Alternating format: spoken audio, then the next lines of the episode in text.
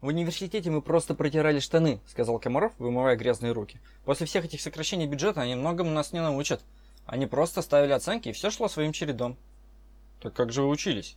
А мы и не учились. Впрочем, можешь посмотреть, как я работаю. Медсестра открыла дверь. Доктор Комаров, вы нужны в операционной.